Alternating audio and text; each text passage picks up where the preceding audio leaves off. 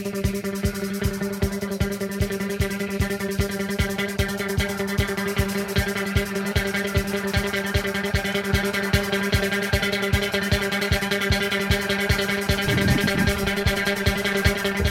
Bienvenidos, bienvenidas. Aquí comienza una nueva emisión de Casta y Rosca aquí por Ecomedios. Bueno, hoy tenemos un gran programa, te vamos a estar, eh, te vamos a estar acompañando hasta las 19.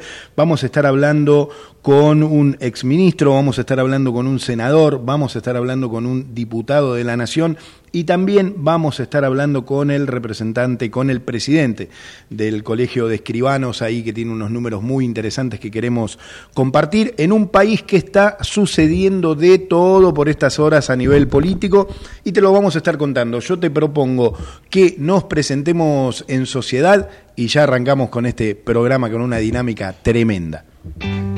Rosario, tu punto de encuentro todo el año.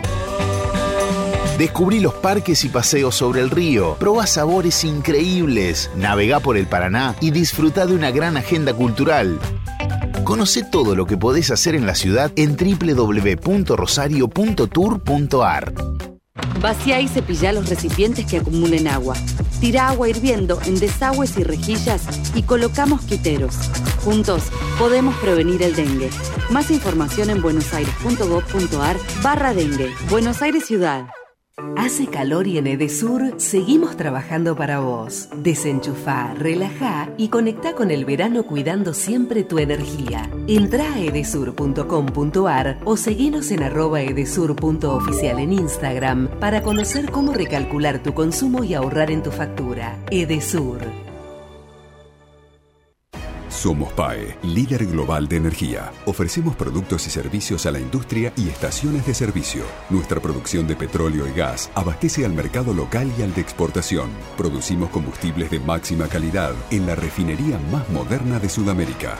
Invertimos, innovamos, crecemos. Somos PAE, energía para la industria.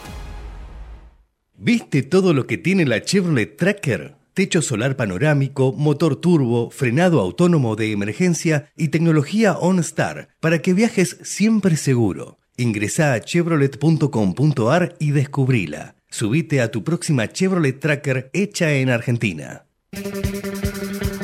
En Rosca y Casta te informamos y analizamos la actualidad de un país como el nuestro, donde hay de todo, menos dinero en los bolsillos de la gente. Y ya estamos en comunicación con José, con José Ignacio de Mendiburen, ex ministro de la Nación, industrial, empresario textil. Eh, Juan Ignacio, buenas tardes, bienvenido. Sergio Rosso lo saluda. ¿Cómo le va? ¿Qué tal, Sergio? ¿Cómo está usted? Buen día. Bien, muy bien. ¿Cómo estás vos? Gracias por la comunicación. Eh, Juan, Juan, Ignacio, bueno, teníamos ganas de hablar. José, perfecto, José. Juan mi hermano, mezclate a los dos. Bien, mezcla los dos. No te quise decir vasco, en realidad, pero bueno, todo el mundo te conoce. Bueno, te agradezco muchísimo. Eh, lo primero que te quiero preguntar es, técnicamente, ¿en qué situación, en qué niveles está hoy eh, la actividad industrial? Según tus datos, obviamente. Sí, no, no, lo sigo todos los días, ¿no? Lamentablemente mal. Es decir, a ver, eh, siempre, siempre, porque esto no es novedoso, ¿viste? Cuando a veces se hablan de un cambio, estamos con el cambio. Sí. Si hay algo que no es cambio, es esta política económica para la industria. Cada vez que Argentina quiere estabilizar la macroeconomía, vía el ajuste, no es la primera vez. Ya se ha hecho con Martínez Dios, ya se hizo con el Tratado Roca-Rusiman, ¿no es cierto? Bien. Ya se hizo también con, bueno, después con Macri, se hizo con la convertibilidad, con Caballo, y siempre esos procesos terminaron de dos formas, mal o peor. Bien. Y siempre, por lo general, el ajuste va tratando de a través de bajar el nivel de actividad, lograr el equilibrio fiscal. ¿Y qué pasa? Que cuando vos bajás el nivel de actividad, eso como la ley de gravedad. Mm. Se cae el nivel de actividad, se cae el nivel de empleo, se cae el poder adquisitivo del salario, crece la desocupación, por ende, la recaudación. Por mm. ende, esa meta del equilibrio fiscal por esta vía nunca se logró en la Argentina. No hay un caso eh, que se haya logrado. Por lo tanto, no es algo nuevo. Nosotros creemos que, por supuesto, hay que lograr el equilibrio fiscal y el equilibrio macroeconómico, pero la vía es precisamente por mantener el nivel de actividad y cambiar la estructura que a vos te lleva a las crisis permanentes. Mm. Y ese cambio de estructura, ¿cuál es? Bueno, que Argentina hoy todavía sigue con un modelo productivo del siglo XIX. Hoy el 85% del trigo que exporta Argentina es a granel, a Bien. 300 dólares. Conclusión, eso en pastas y galletitas son 2.300 dólares. Si vos no cambiás este problema estructural, vas a estar en crisis permanente porque vos le vendés al mundo lo que vale poco y le compras al mundo lo que vale mucho. Nosotros a que apostamos ante esta gran oportunidad que hoy el mundo le dio a la Argentina, a salir de esta crisis financiera generada por endeudamientos irresponsables, irresponsables porque no tienen ninguna capacidad de repago esa deuda, y salir por arriba, salir con estabilidad y crecimiento. Entonces, ¿cómo estamos hoy? Como estuvimos cada vez que en la Argentina se ensayó la, ir a la estabilidad a través del ajuste. Cae el nivel de actividad muchísimo, nos quedamos sin poder adquisitivo del salario, por lo tanto, si no hay salario, no hay mercado. Es decir, yo soy desarrollista, no de formación. Y, y Frondizi decía algo muy importante.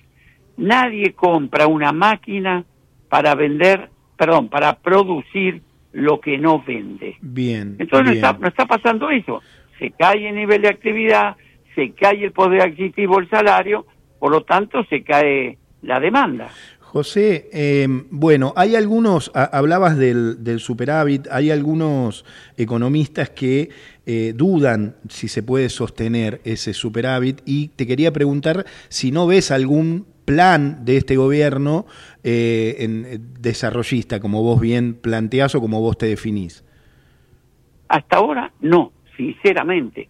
Aparte veo un gobierno, por lo menos lo que están expresando, con un plan, con una idea que no existe en ningún lugar del mundo.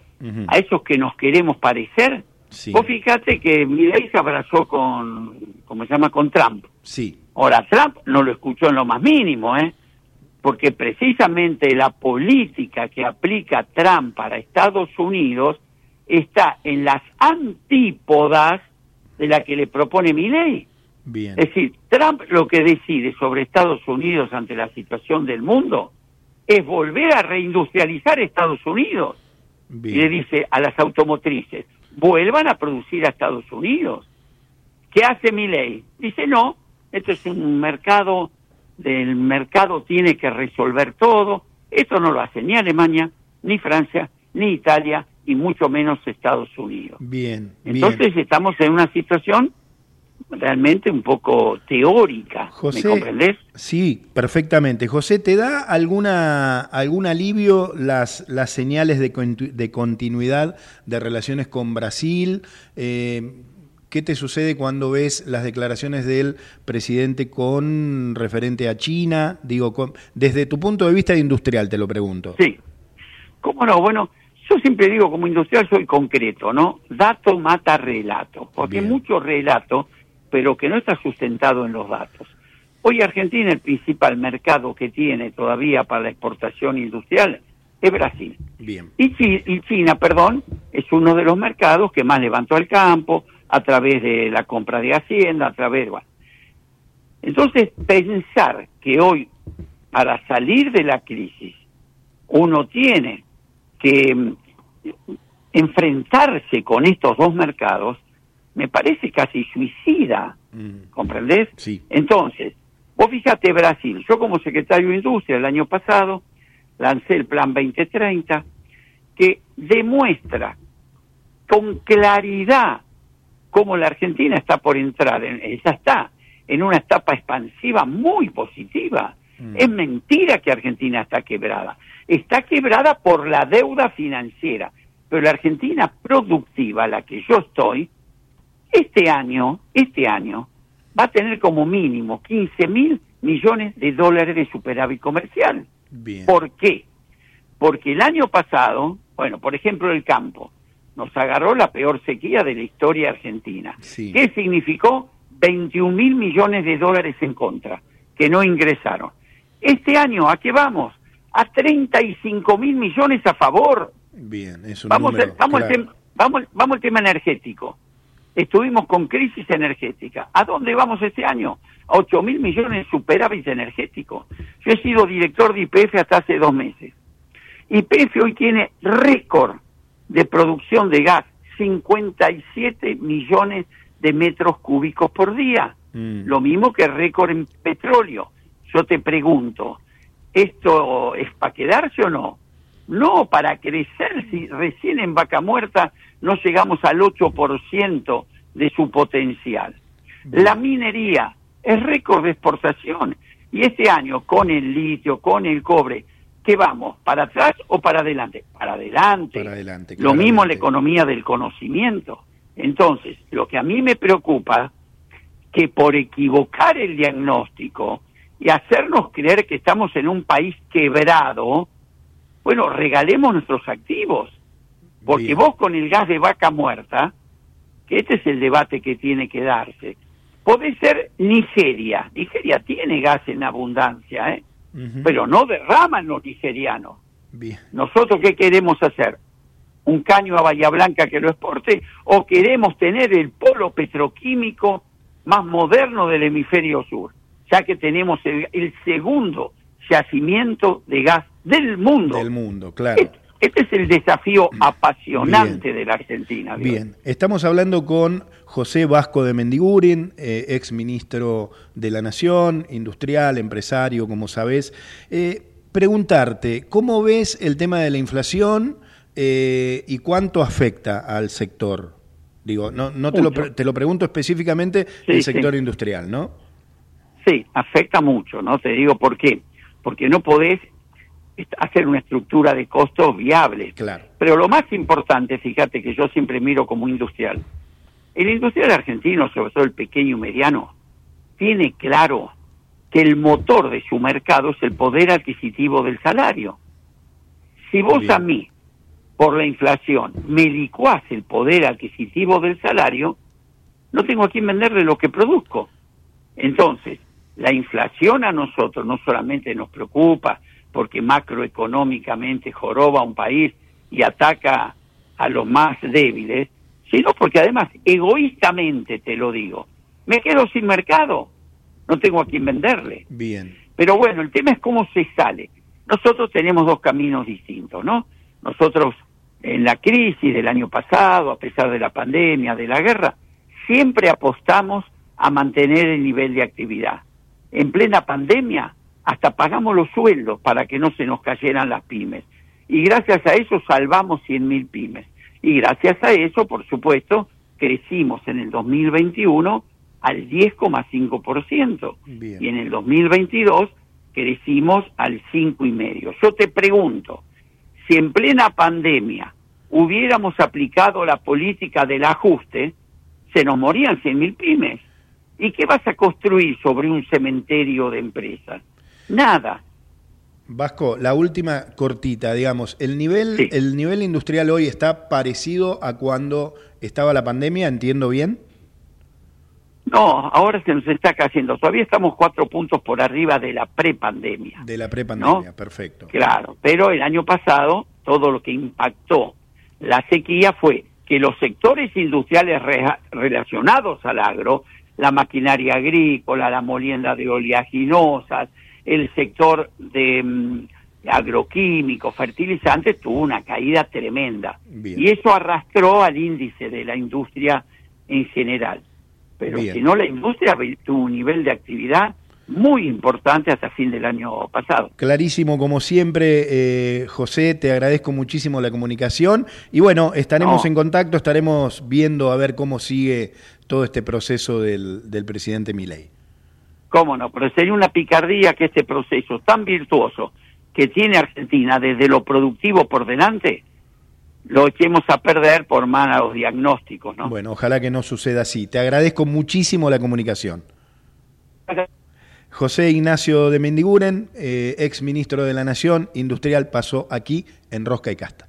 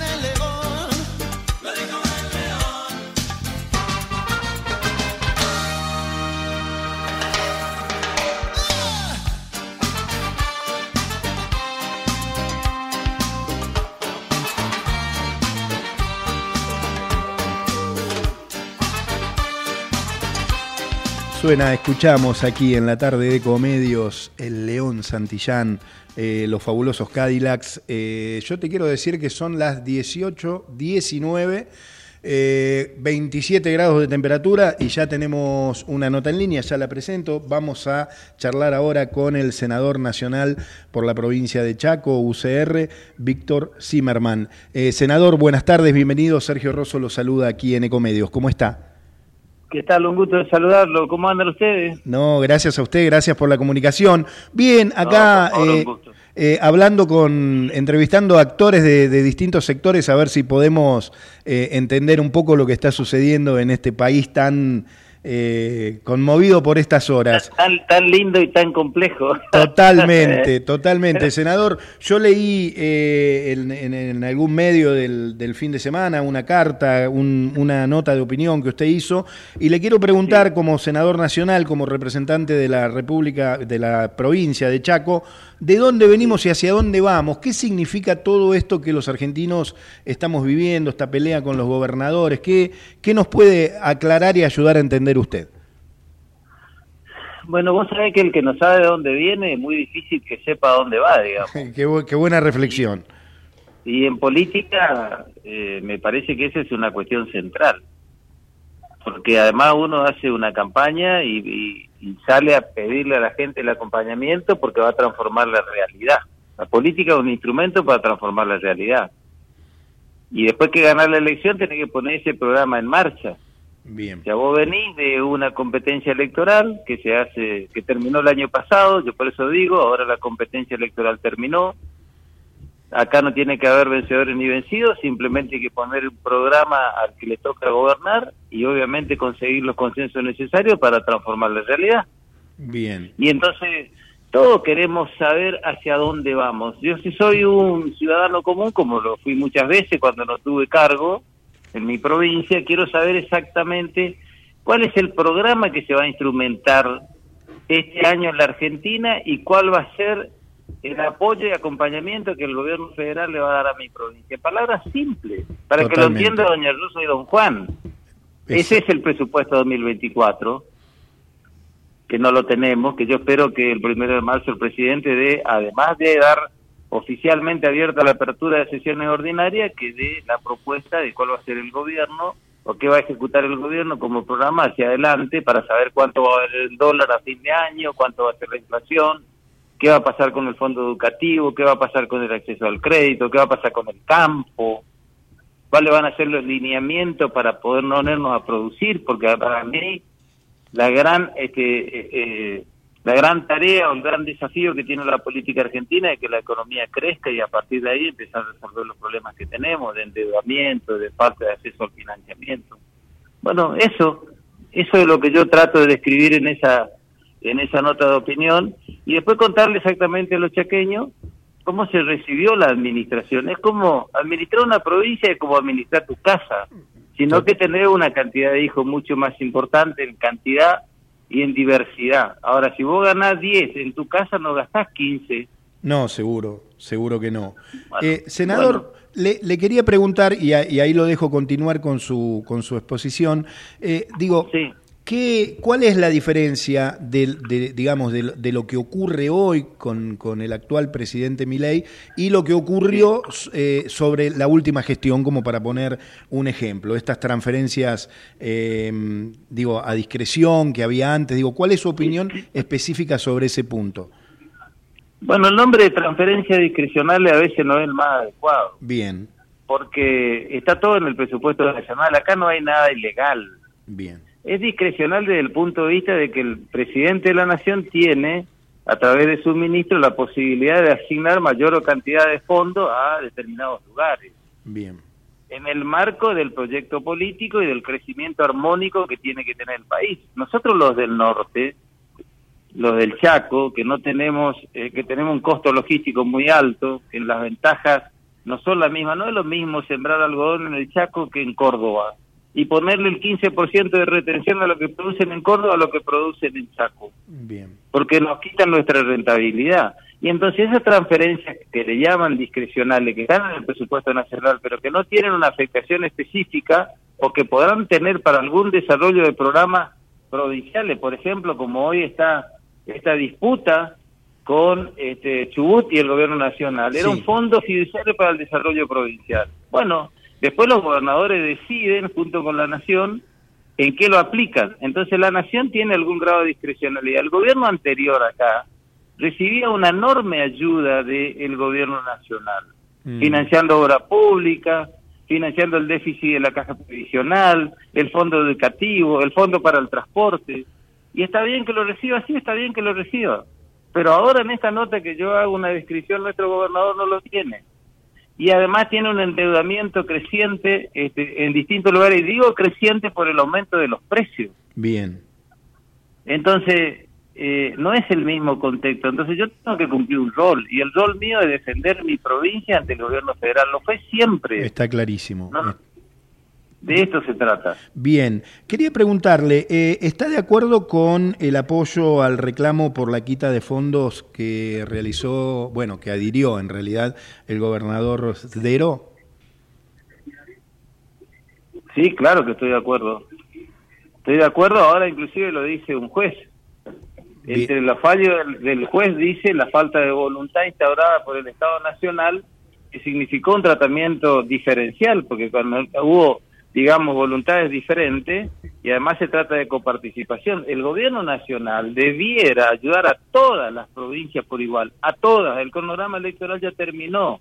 Claro. Los argentinos vivimos en las provincias, Bien. no vivimos en el gobierno. El gobierno federal no existe, entonces debería, con instrumentos que tiene, facilitar la reprogramación de las deudas y los compromisos, porque este era un programa de financiamiento hacia la provincia que tenía vencimiento que finalmente el, el, ministro de Economía de Chubut hizo reiteradas propuestas que no contestaron. Esto dice la justicia. Sí, no sí, lo digo, claro, claro, claro, absolutamente, bueno, absolutamente. ¿Y qué dice finalmente el juez? Exhortar a las partes a encontrar un esquema de reprogramación y resolver el problema. Bien. Lo mismo como concluyo yo mi nota de opinión. Tenemos que sentarnos alrededor de una mesa, por más que haya disidencia y miradas diferentes, de esto se trata la democracia, y encontrar un camino para que al presidente le vaya bien y a los argentinos le vaya bien y en ese marco obviamente defender yo a los chaqueños que es mi rol. Bien, estamos hablando con el senador nacional por la UCR, por Chaco, Víctor Zimmerman. Le hago las dos últimas. Eh, hay presión en el Senado y pedidos para que se trate el DNU. ¿Cuál es su posición y qué cree que sí. va a pasar? Bueno, se conformó la comisión bicameral, yo planteé públicamente la necesidad de generar una hoja de ruta, no solamente que lo planteé en la reunión, sino que presenté por escrito junto a otros senadores y a un diputado nacional requerimiento para que en base al reglamento del funcionamiento de la bicameral venga el jefe de gabinete, el ministro de Economía, tenemos interrogantes, son 16 títulos, 360 y pico de artículos que están en ese DNU, quiero saber de qué se trata. El presidente elegido dijo que este jueves hace la convocatoria, así que estamos prestos a ponernos a trabajar. ¿Y cómo va a votar usted, senador? O si es que tiene el voto decidido, ¿no?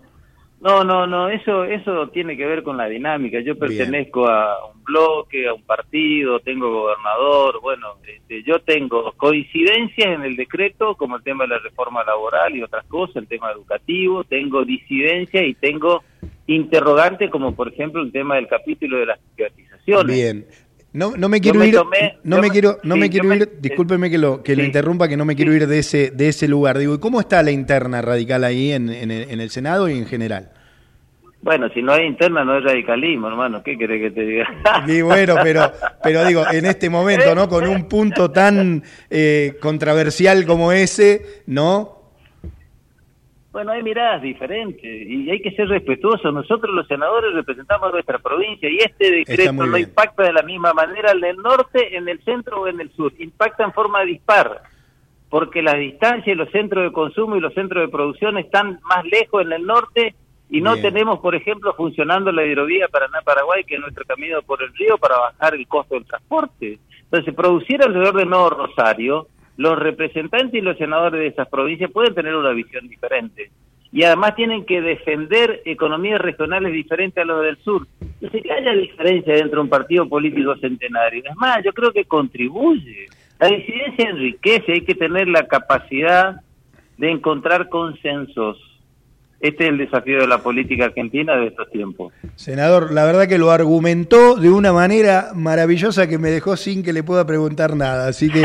no, pero Es, lo, que nos pasa, permanente, lo que nos pasó en los cuatro años. Nosotros teníamos discusiones muy duras dentro del Senado, pero lo que sabíamos es que teníamos que defender nuestros intereses y entonces siempre confrontábamos con el kirchnerismo, porque... hay muchas cosas que no estábamos de acuerdo. Por ejemplo, colonizar la justicia. Bien. Se tenía que hacer de otra manera. Bueno, y entonces, bueno, esto es lo que nos pasa. Yo trato de ser franco, de contarle sin problema lo que pasa adentro, es muy bueno. Pero bueno, cada uno tiene que defender sus intereses, de eso se Está trata para dar respuesta a los que le votaron. Está clarísimo. Senador, le agradezco muchísimo la comunicación, un placer hablar con usted. Igualmente, gran abrazo a disposición. Ahí es eh, Víctor Zimmerman, senador nacional por la República de Chaco, UCR, aquí, en Rosca y Casta.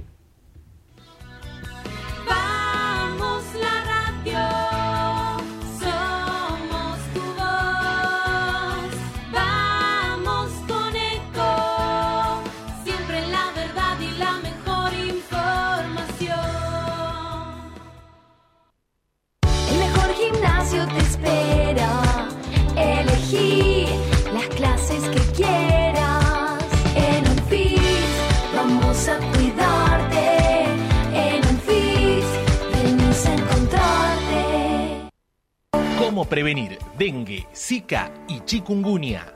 Sin criaderos no hay dengue.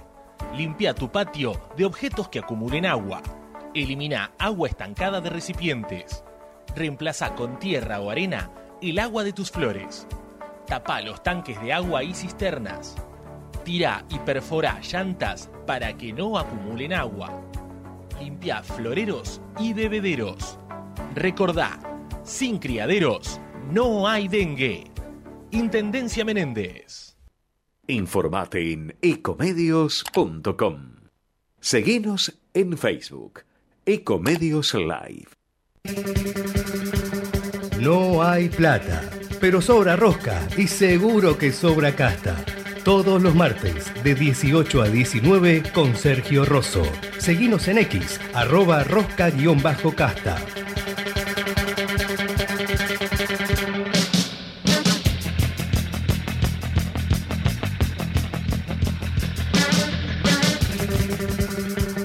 El Parlamento se mueve. Las novedades del Congreso llegan de la mano de esta entrevista. 18.30 y ya estamos en comunicación con Matías Bonelli, con su actual columna de... Eh, pará, me equivoqué yo, perdón, me pasaron mal el dato. Volvemos para atrás y estamos, eh, le pido, le voy a pedir perdón al diputado eh, Esteban Paulón por haberlo... Eh, ¿cómo, ¿Cómo está, diputado? Es un error mío, me, me mandé en contramano. ¿Cómo está usted? No, ningún problema, ningún problema. ¿Cómo, cómo va? Gracias, son, gracias. Son tiempos para imprudencia. no, gracias, gracias por la comunicación y bueno, son, son cosas que suceden también y, y bueno, los medios no estamos, no estamos exceptos eh, a eso. Bueno, ¿cómo, cómo está? ¿Cómo, cómo, cómo viene? Bueno, venimos este, bien, tuvimos un enero movido, febrero obviamente a partir del 15 de febrero que terminó el periodo ordinario de sesiones, eh, se tranquilizó bastante, eh, al menos en la actividad parlamentaria, después de lo que fue la, la tramitación de la ley ómnibus, pero obviamente siguió con mucha tensión, tensión y atención eh, la disputa entre el presidente Javier Milei y la institucionalidad democrática en Argentina, porque esos ataques eh, no son solamente o no fueron solamente hacia el Congreso, en este caso no, nos tocó este, junto a Mónica Fein, mi compañera de bloque, recibir varias de las varios de los ataques del presidente, pero también ahora estamos en la fase de enfrentamiento con los este, con los gobernadores, ¿no? Así que un febrero, un enero y un febrero muy movidos, con una pretensión, entiendo yo, el presidente de tratar de desviar un poco la atención de los grandes problemas que tiene el país que que no se terminan de resolver y bueno, el viernes vamos a tener un punto importante en ese sentido porque el viernes va a venir el punto para dar su mensaje. Diputado, y digo, de la noche, pero veremos el tenido que la forma viernes. Diputado, preguntarle eh, qué expectativas tiene sobre, sobre el discurso del presidente Milei y luego de todas las cosas que ha dicho el presidente Milei sobre el Congreso de la Nación y en particular eh, con algunos diputados, digo, ¿cómo, ¿cómo se sigue? ¿Cuál sería eh, o cuál debería ser el rol de la oposición de ahora en más? Nosotros creemos que, a ver, sobre el discurso del presidente, imprevisible e impredecible, porque ha sido así estos dos meses y medio que lleva gobernando hay muchos rumores de que anunciaría el inicio de un proceso hacia la dolarización este, o, de, o algún tipo de medida económica impactante, por eso eligió este horario en prime time a las nueve de la noche para que todo el mundo esté en su casa y lo pueda ver. Veremos, desconocemos obviamente el contenido. Yo creo que en el tiempo que viene, independientemente de lo que diga el presidente, que también va a ser una rareza que nos venga a hablar después de haber dicho que era un nido de ratas, que éramos soretes, que éramos excrementos. sí, tremendo. Eso, eso es una rareza. Pero más allá de la rareza, creo que el Congreso, a partir del 1 de marzo, con sus sesiones ordinarias abiertas, lo que tiene que hacer es trabajar eh, para, porque hoy hay una mayoría con la que construir consenso para empezar a, impulsar proyectos que eh, solucionen y que aborden los graves problemas que tiene el país. Esto que esto que te estoy diciendo te lo traduzco en que tenemos que eh, tener proyectos y hay consenso para eso, para restituir el fondo de incentivo docente. Tenemos que presentar proyectos para modificar la, la movilidad jubilatoria. Vos sabés que hubo muchas fake news de parte de los seguidores del presidente diciendo que porque se había caído la ley ómnibus no se podían mejorar las jubilaciones.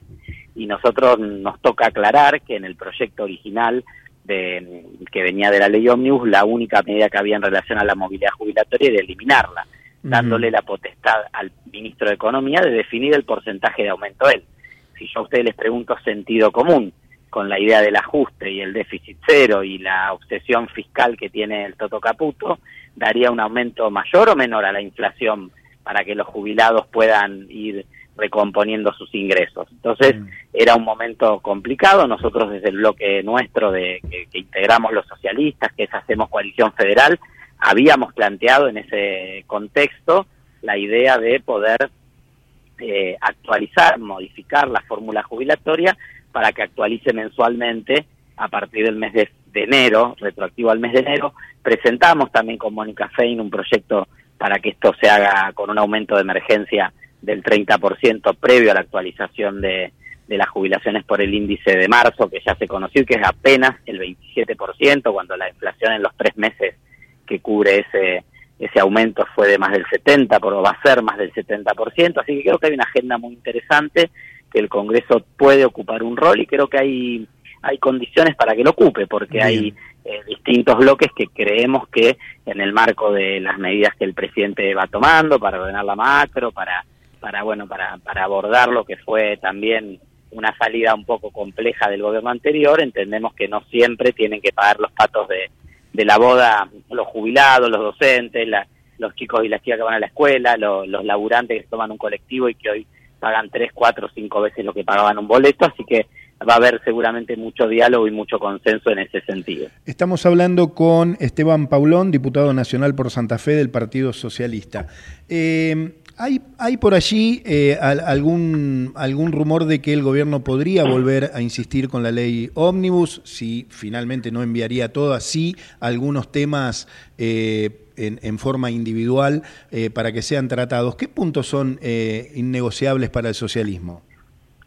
Nosotros, en relación a la ley ómnibus, obviamente había todo un primer capítulo de la delegación de facultades que para nosotros era imposible acompañar porque eh, imagínate el temperamento que tiene este presidente y obviamente la gente lo votó conociendo su temperamento porque eh, fue muy público cuál era su estilo y cuáles eran sus, sus ideas para el, para el gobierno, pero obviamente nosotros planteábamos que ese temperamento, eh, la misma sociedad argentina votó un parlamento para que lo controle para que lo contenga.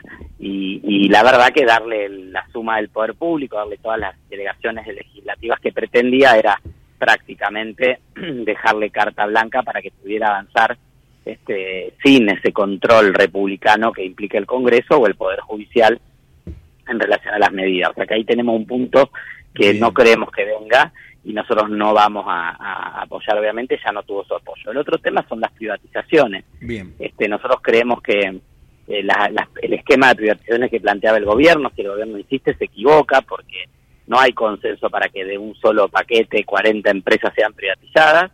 Evidentemente el gobierno podrá mandar empresa por empresa su esquema de privatización, se analizará. Creo que es importante porque al enviar empresa por empresa permite que los sectores se expresen, eh, opinen, los trabajadores, los sectores industriales, eh, bueno, la gente del sector específico, como para poder también recabar esas, esas opiniones. Para nosotros hay algunas empresas que, que, hoy funcionan bien, que no tienen motivo por, para ser privatizados, que creo que el propio gobierno también coincide y por eso las, las iba bajando del proyecto original. Ahí seguramente vamos a encontrar alguna diferencia. Y después, en el paquete fiscal, obviamente, nosotros no estábamos de acuerdo porque era, eh, primero era muy regresivo, bien. muy beneficiario de, muy beneficioso para los grupos de mayores ingresos y, y, demás este poder adquisitivo del país, pero sobre todo porque era un manotazo a los recursos de las provincias a partir de la generalización de las retenciones. Habrá que ver. Eh, yo entiendo que obviamente hay, hay una iniciativa eh, legislativa que es muy progresiva, que es el eh, la restitución del impuesto a los grandes ingresos, que antes se mm. llamaba impuesto a las ganancias, pero hay que evaluarlo muy seriamente porque en un país donde la pirámide del ingreso está tan achatada, y donde hoy un salario eh, de, de, un millón de pesos, que puede ser considerado, según el proyecto que había enviado el gobierno, como un alto salario, hoy si un alquiler vale 300, 400 mil pesos, este, un millón, no imagínate si te sacan encima el 15, 20, 25% de eso en un impuesto. O sea, es imposible, es tremendo.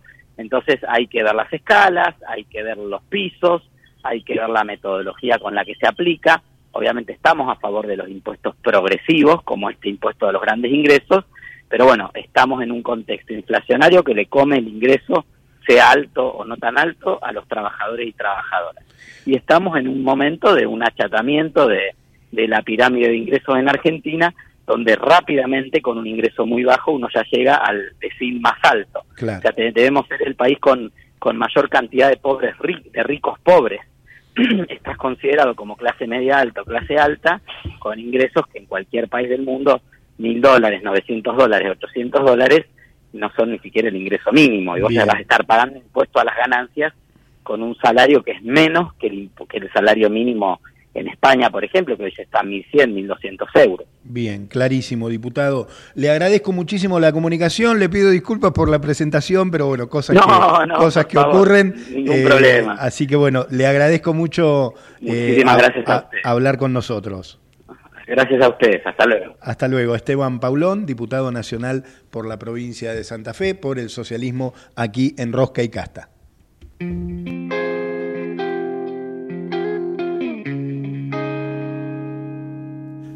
Escuchamos, suena aquí en Ecomedios Traicionero, La Beriza.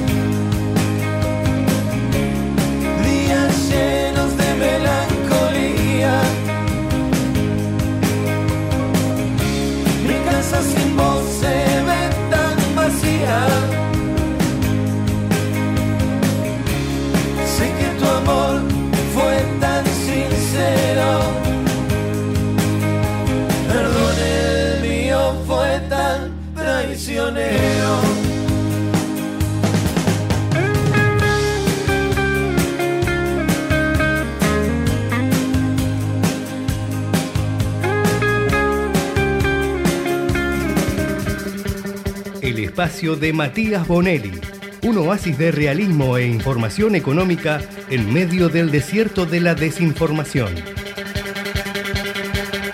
18.42 y ahora presentamos a Matías, Bone- a Matías Bonelli con su eh, columna de Economía y Política. Matías, bienvenido, ¿cómo estás? Un gusto recibirte.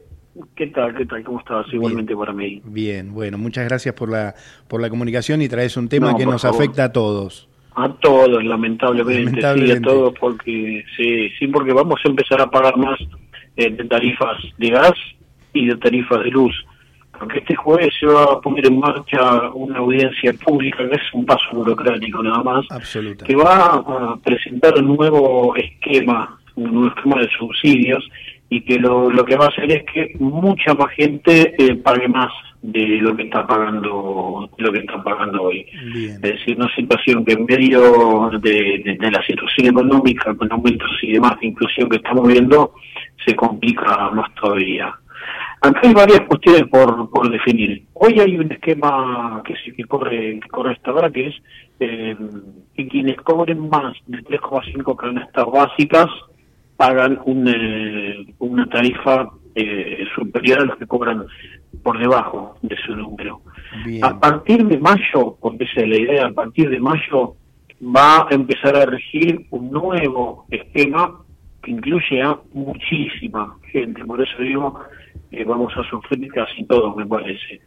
Si viajaste al exterior durante los últimos cinco años al exterior, no países limítrofes, vas a tener un aumento de tarifas superior a la media. Si compraste dólares en los últimos años, vas a tener una- un aumento de tarifas superior a la media. Si tenés un plan de medicina preparado que lo pagas vos, es decir, que no, no lo tenés a través de, de tu trabajo, vas a pagar más a la media. Hay muchísimas, eh, muchísimos peros, digamos, que se van a implementar a partir de mayo eh, y que van a aumentar la- las tarifas para la gran mayoría de la gente. Es decir, una situación que se va a, a complicar no solo por el bolsillo, sino también por eh, el acceso a servicios básicos de mucha gente que tiene eh, planes o que tiene plan garrafa, digo, plan- Claro, planes sociales, claro. plan garrafa. Eh, este, y se, se va a complicar, se va a complicar bastante. Habrá que ver qué es lo que termina pasando con esto. Yo descreo mucho de las audiencias públicas como la que se va a realizar este, este jueves. Son simplemente un paso burocrático donde se cuenta ahí más o menos qué es lo que se va a hacer. Pero se va a plantear desde este, desde este lado y bueno, eh, habrá que estar atento y estar preparado para pagar más por, la gas, por el gas y la, y la luz. Matías, bueno, todos los todos los nuevos requisitos, digamos, que van a que van a contemplar, eh, digo, y los números obviamente van a salir eh, luego de esa audiencia, ¿verdad? Sí, exactamente, sí, sí, porque ahí, o ahí o después, cuando habrá que ver si alguien eh, ya se establece o, hay una, una instancia posterior donde se dice exactamente cuánto, de cuánto van a ser los aumentos, pero posiblemente el jueves podremos tener algún tipo de idea de que diga cuánto van a ser esas, eh, esas tarifas nuevas y en cuánto va a afectar a cada uno en cada caso. Bueno, ya sabemos que el universo se va a ampliar lamentablemente para todos. No sé, Matías, si te quedó algo en el tintero. No, no, no, simplemente que recordemos que en estos días también está aumento, eh, está habiendo aumentos en lo que tiene que ver con eh, colegios, con reparos también justamente, eh, con transporte, es decir, estamos en una, una espiral de crecimiento de precios importante en medio de una expectativa inflacionaria, como hablábamos el otro día, de empezar a bajar eh, hacia o llegar a un dígito para julio, más o menos. Habrá que ver si llegamos a eso, ojalá que sí. Bueno, ojalá, ojalá, hagamos, hagamos fuerza, al menos ya que nos están dando de todos lados, por lo menos que se logre eso, ¿no, Matías? Por lo menos, por lo menos, sí. Bueno, sí, te, te agradezco, te agradezco muchísimo la participación. Muchísimas gracias a ustedes. No, al contrario. Matías Bonelli, su columna de Economía y Política aquí en Rosca y Casta. Rosario, tu punto de encuentro todo el año. Descubrí los parques y paseos sobre el río, probá sabores increíbles, navegá por el Paraná y disfrutá de una gran agenda cultural. Conoce todo lo que podés hacer en la ciudad en www.rosario.tour.ar. Vacía y cepillá los recipientes que acumulen agua. Tira agua hirviendo en desagües y rejillas y coloca mosquiteros. Juntos podemos prevenir el dengue. Más información en buenosaires.gov.ar barra dengue. Buenos Aires Ciudad. Somos PAE, líder global de energía. Ofrecemos productos y servicios a la industria y estaciones de servicio. Nuestra producción de petróleo y gas abastece al mercado local y al de exportación. Producimos combustibles de máxima calidad en la refinería más moderna de Sudamérica. Invertimos, innovamos, crecemos. Somos PAE, energía para la industria. ¿Viste todo lo que tiene la Chevrolet Tracker? Techo solar panorámico, motor turbo, frenado autónomo de emergencia y tecnología OnStar para que viajes siempre seguro. Ingresá a chevrolet.com.ar y descubrila. Subite a tu próxima Chevrolet Tracker hecha en Argentina. En Rosca y Casta te informamos y analizamos la actualidad de un país como el nuestro, donde hay de todo, menos dinero en los bolsillos de la gente. Y ya estamos en comunicación con Jorge de Bártolo, presidente del Colegio de Escribanos de la Ciudad Autónoma de Buenos Aires. Jorge, bienvenido. Sergio Rosso te saluda. ¿Cómo estás? Hola, Sergio, ¿qué tal? ¿Cómo, ¿Cómo, va? cómo va? Bien, gracias por la comunicación. Jorge, bueno, ustedes eh, son como un termómetro siempre de la economía y sé que tienen eh, números fresquitos de enero y de enero y lo queremos conocer. Sí, tal cual. Somos, por lo menos en lo que hace a las- al movimiento inmobiliario de las compraventas, somos, somos un termómetro. Eh, tenemos ya el informe de enero que seguramente eh, te lo circularon. Y bueno, seguimos en, en montos bajos, más allá de que mensualmente viene aumentando siempre de a poquito. Y en el interanual también aumentó. Bien. El tema es que estamos dentro de montos bajos, ¿no? O sea, siempre es bienvenido eh, un, un- un aumento, aunque sea Por pequeño. supuesto, por supuesto. El tema es que no salimos, no salimos de una cantidad de escrituras. Por ejemplo, de compraventa fueron 1.882. Bien. Eh, en un año bueno, don- donde, donde no teníamos un poco de estabilidad económica, o en realidad teníamos eh, crédito hipotecario también, era Bien. de 4.500, 5.000. Ah, bien, bien. Es, es un número es- eh, realmente bajo, sí. Y sí, eh, esa, esa es la diferencia que nos da, es, es- es- es muy importante la diferencia. Bien. Jorge, eh, este número, digo, ¿a qué se lo atribuís? ¿A un solo factor o a diversos factores? No, yo no creo que sea, son todos factores económicos sin duda, Bien. pero no creo que sea uno solo. Eh, me parece que primero sí podría haber un solo factor mm, que engloba a todos, que es la incertidumbre. Pero cuando me refiero a, a distintos factores es eh, hay movimiento de, del dólar, que siempre que sucede eso la, la gente se retrae, no solo para la compra, sino en el otro factor también para la venta, porque tengamos en cuenta que hoy por hoy el, el monto, eh, la, la suma de las propiedades está muy bajo.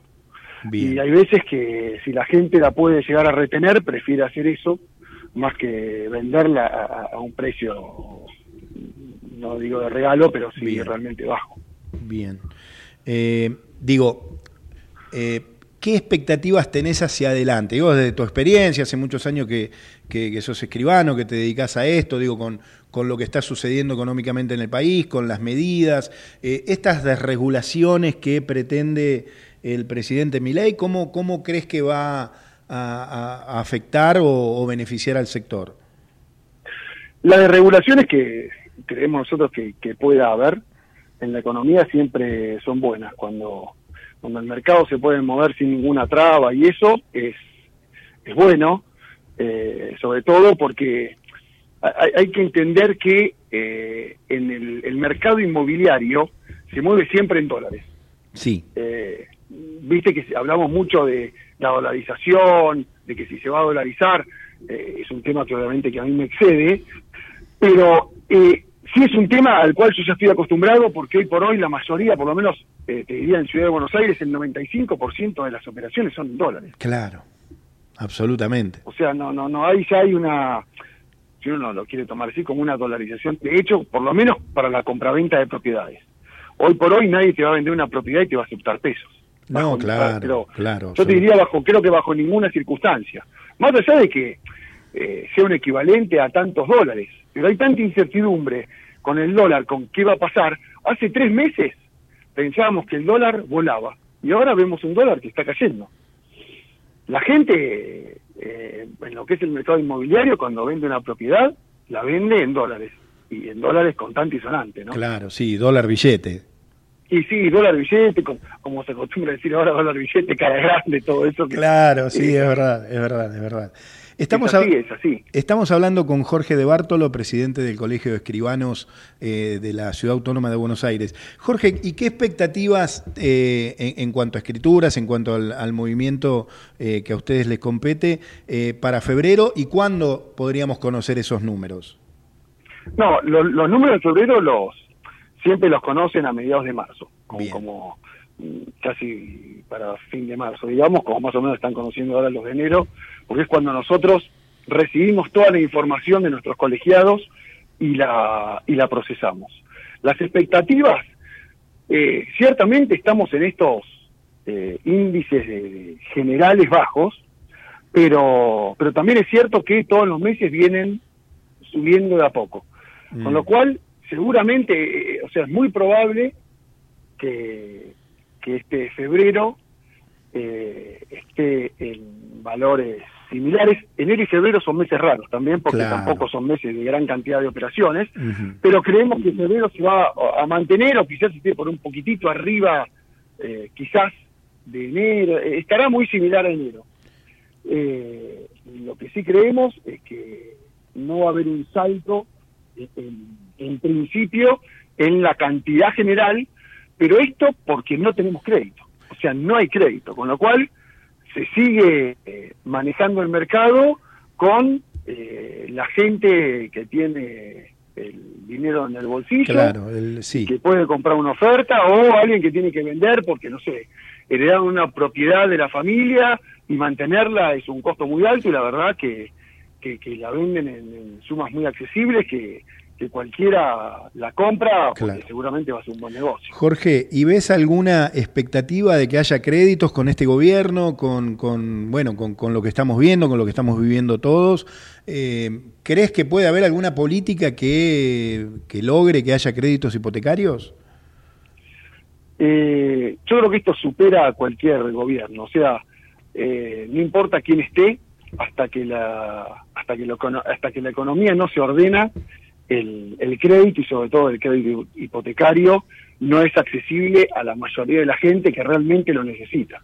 Claro. Eh, hoy por hoy eh, casi no hay créditos hipotecarios, tampoco de, de los bancos públicos, y, y el crédito hipotecario que uno pudiera conseguir, cuando hace el cálculo, son cuotas muy altas. Claro, imposibles. Que el que tiene el dinero en el bolsillo dice, ¿para qué lo voy a sacar si yo tengo la plata? Y para el que no tiene la plata y necesita justamente esa diferencia para alcanzar la propiedad, no la puede pagar. Es imposible Ese es pagarlo. el que. Claro, Ese es el claro. problema que. Clarísimo, Jorge, te agradezco muchísimo la comunicación, siempre es un placer eh, hablar con vos. Igualmente, igualmente y gracias por difundir estos datos. No, al contrario. Hablamos con Jorge de Bártolo, presidente del Colegio de Escribanos de la Ciudad Autónoma de Buenos Aires.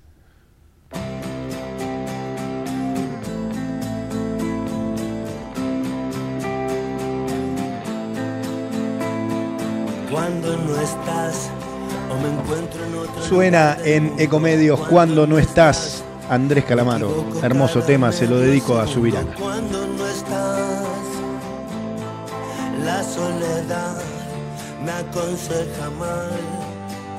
Cuando no estás, no se abre el paracaídas y salto igual. Y me pierdo en habitaciones vacías cuando no estás. Cuando no estás conmigo. Cuando no estás. La casa vacía pregunta cuándo volverás y escribo versos crueles conmigo cuando no estás. Estoy esperando que vuelvas.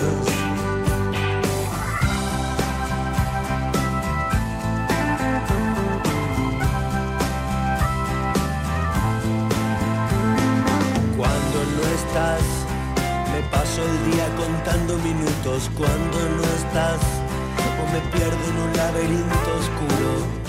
Cuando no estás, la soledad me aconseja mal.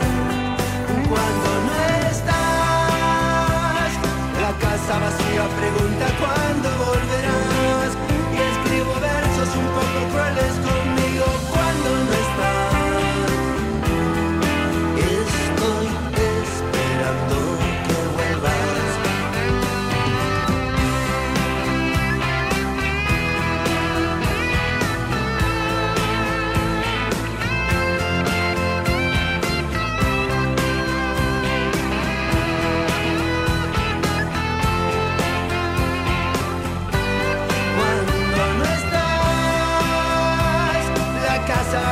pregunta cuándo volverás. Y escribo versos crueles conmigo cuando no estás. Estoy esperando que vuelvas. Cuando no estás, solo espero verte llegar por esa puerta. Lo que ocurre cuando vuelvo es que te quiero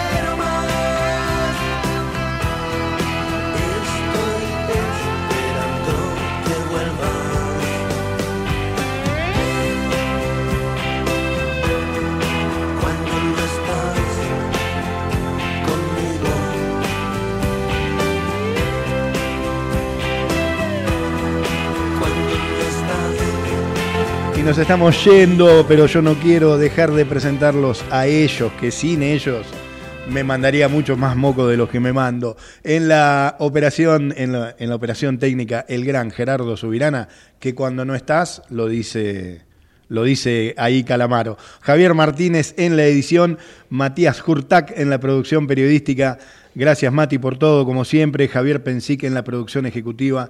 Es eh, nada, es eh, mascherano para mí. Y quien te habla, Sergio Rosso. Nos volvemos a encontrar el martes que viene aquí a las 18 por Ecomedios haciendo esto que se llama Rosca y Casta.